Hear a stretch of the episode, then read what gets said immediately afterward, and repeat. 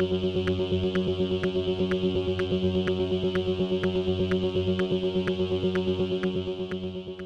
y caballeros, bienvenidos a este episodio de 10 a 15, un podcast donde se habla de películas y series en un lapso de 10 a 15 minutos. Yo soy Ángel y en este episodio doble tanda voy a estar hablando de Don't Worry Darling y de All Quiet on the Western Front. Don't Worry Darling está disponible en HBO Max, mientras que All Quiet on the Western Front está disponible en Netflix. Así que sit back, relax, que 10 a 15 acaba de comenzar.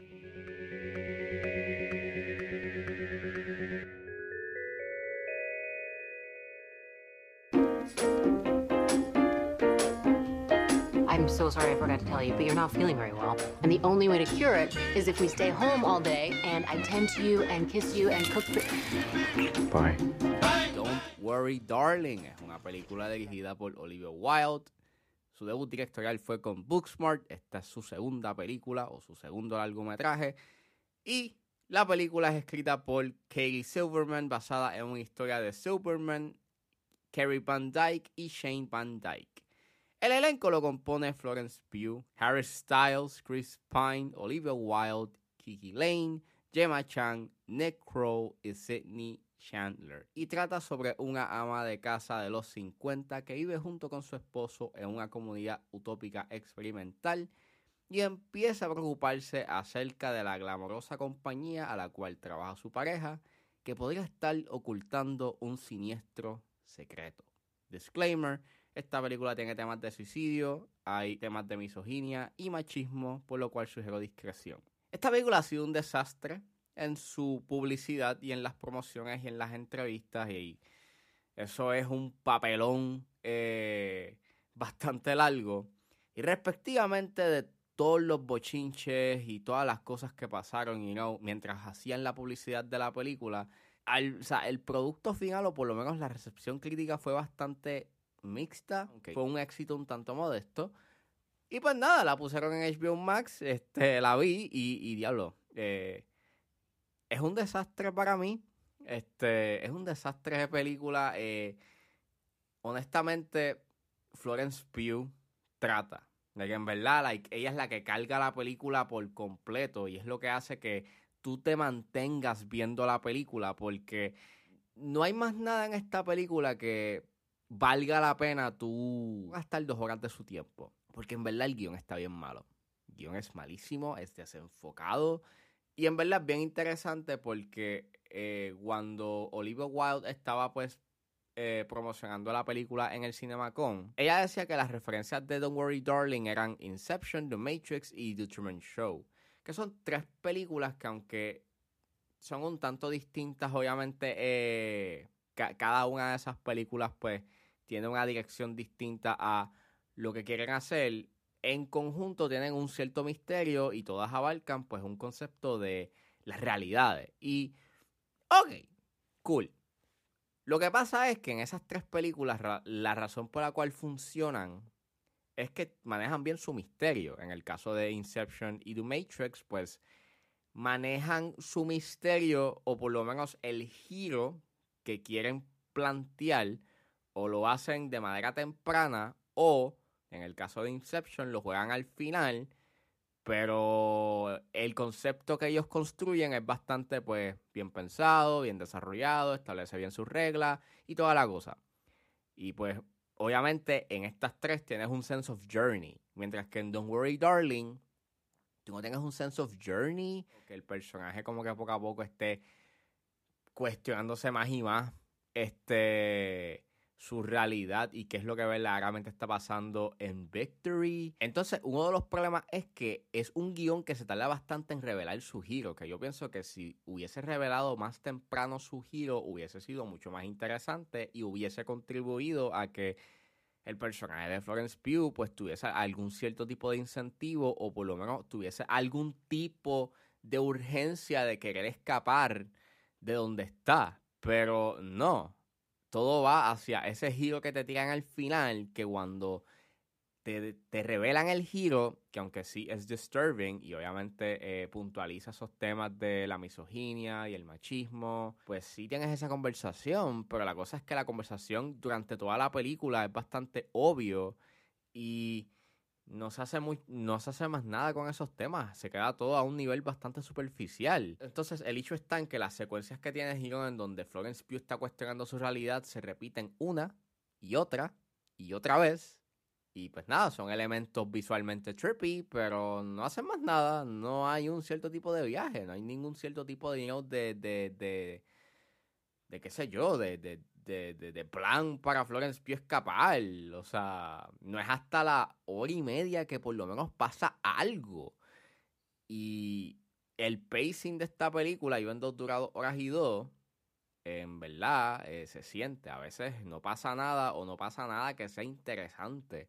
Entonces los, los, personajes secundarios, que hay algunos que la película trata de darle enfoque, pues no se enfocan mucho y se nota que cortaron escenas o algo por el estilo que si los hubieses desarrollado un poco más, pues hubieses como que expandido también esos temas de las apariencias y como también tienes esa conversación sobre y esa deconstrucción hacia el imagery de lo que se consideraba una familia perfecta o una vida perfecta en los 50, pues, I don't know, pudo haber sido interesante y pues, again, le dabas un cierto tipo de profundidad a la película. Su, su giro es bastante ilógico y, y mientras más lo pienso, menos hace sentido y ni hablar de Harry Styles, ¿verdad? Harry Styles, este, no, no, él no es un buen actor. En verdad, es cuando tienes esas escenas donde él emocionalmente tiene que, tiene que manifestar emociones, eh, it's, it's too much. No, no, no da eso, él no atina esos espectros emocionales que se supone que es de su personaje. Y hablar de la música en verdad la música me sacó por el techo. No la música de John Powell, que en verdad está buena. Me refiero a la música, otros artistas utilizan mucha música de la época de los 50 y es bien annoying. Y pues nada, eso es básicamente este Don't Worry Darling. Es una película que no, no tiene un buen enfoque, en verdad no sabe qué hacer. Y cuando te, y cuando te presenta esos elementos, you know, sci-fi slash fantasioso, no sabe cómo justificarlo. Y aunque sí es una película que tiene algo que decir, este, no sabe cómo decirlo fuera de plantearte esos temas.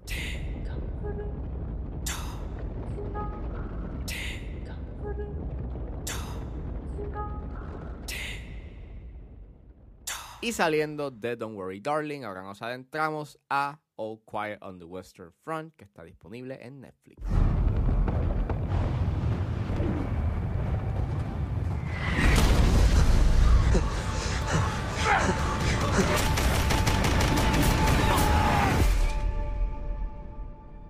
All Quiet on the Western Front es una película dirigida por Edward Berger, es escrito por Berger, Leslie Patterson, Ian Stockel, basado en la novela de Eric Maria Remarque. Y el elenco lo compone Felix Kammerer, Albrecht Stutch, Aaron Hilmer, Moritz Klaus, Adrian Grunewald, Edding Hasanovic y Daniel Brühl. Y trata sobre un joven soldado alemán que experimenta el caos en el frente occidental durante la Primera Guerra Mundial. Disclaimer, esta película tiene violencia extrema y una escena de suicidio, por lo cual sugiero discreción. Yo no he visto ninguna versión de All Quiet on the Western Front. Este, hubo una que hicieron en la década de los 30, si no me equivoco, que se ganó un Oscar en su época. Y, y nada, había visto en Twitter que estaba teniendo una buena recepción crítica y me pompió.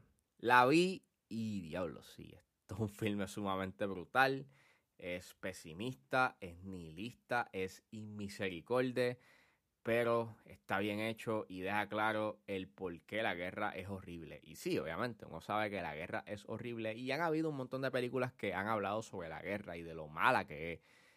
Pero es bien interesante cómo esta película presenta los horrores de la guerra y lo cíclico que es la guerra.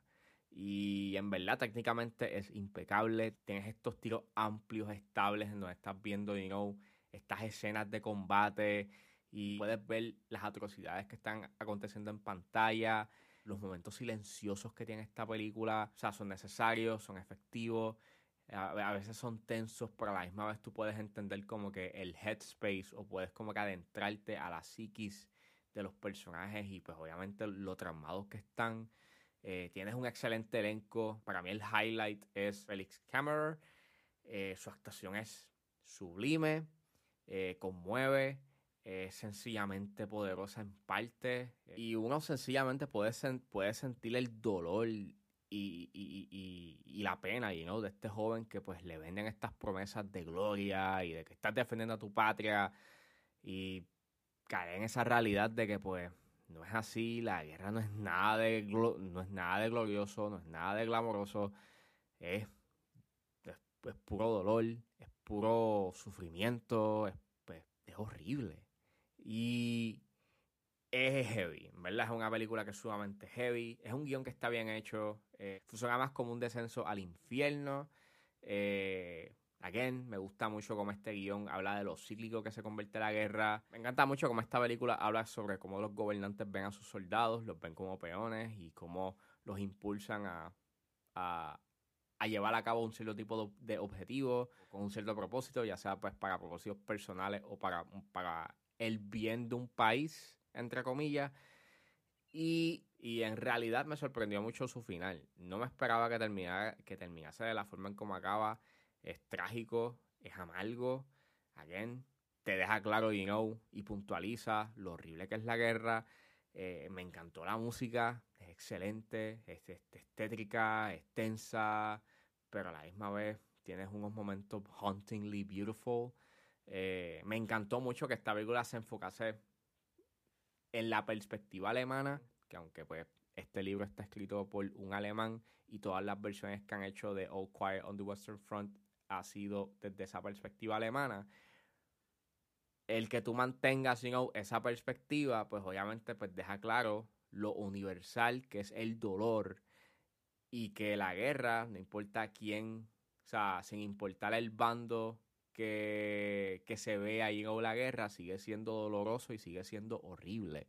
Me encantó mucho eso, me encantó mucho cómo pues este presenta otra cara de la guerra desde otra perspectiva que no necesariamente son de la perspectiva americana o desde una, o desde una perspectiva que me uno conozca. Y pues nada, pienso que es una de las mejores películas antiguerra que se han hecho, está junto con Come Sea. Y, mano, tienen que verla. Es una película que está bien hecha. Creo que tiene una posibilidad de quedar nominada para el Oscar y en verdad se lo merece. Tienen que verla.